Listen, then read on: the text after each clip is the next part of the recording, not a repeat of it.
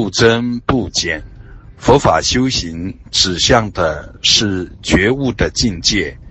觉悟的境界和迷的境界，二者相比，并没有增加什么，减少什么。法界全体全用。觉悟，一切皆清净；迷，一切皆颠倒，皆染污。差异就在于一个转，转迷成觉，是内证的境界。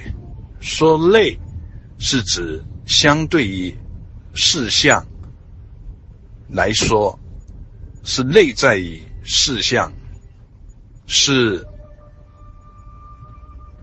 不可言说、不可思议。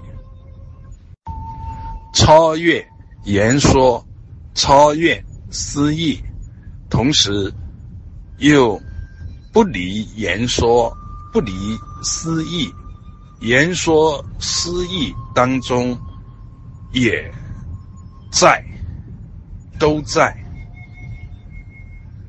不增不减。就圆满境界来说，为如此。而在功夫进路上，为了实现转，必须修止、修观。在修止这方面来说，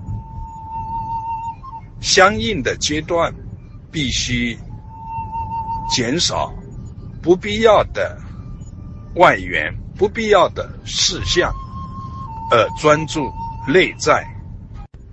专注内在，达到了相对稳定的心一景性，能够稳定的观，那么慢慢的就消融内外的界限，慢慢的就从需要减少什么到不需要减少什么，乃至于实现全体。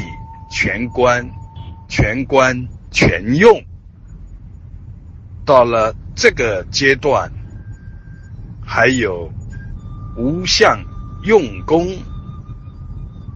的事，无相用功，乃至于无相用功也无，无相无功用，一切自在，那么就是。不增不减，无增无减，彻底圆满，周遍自在，法尔如是，如是见。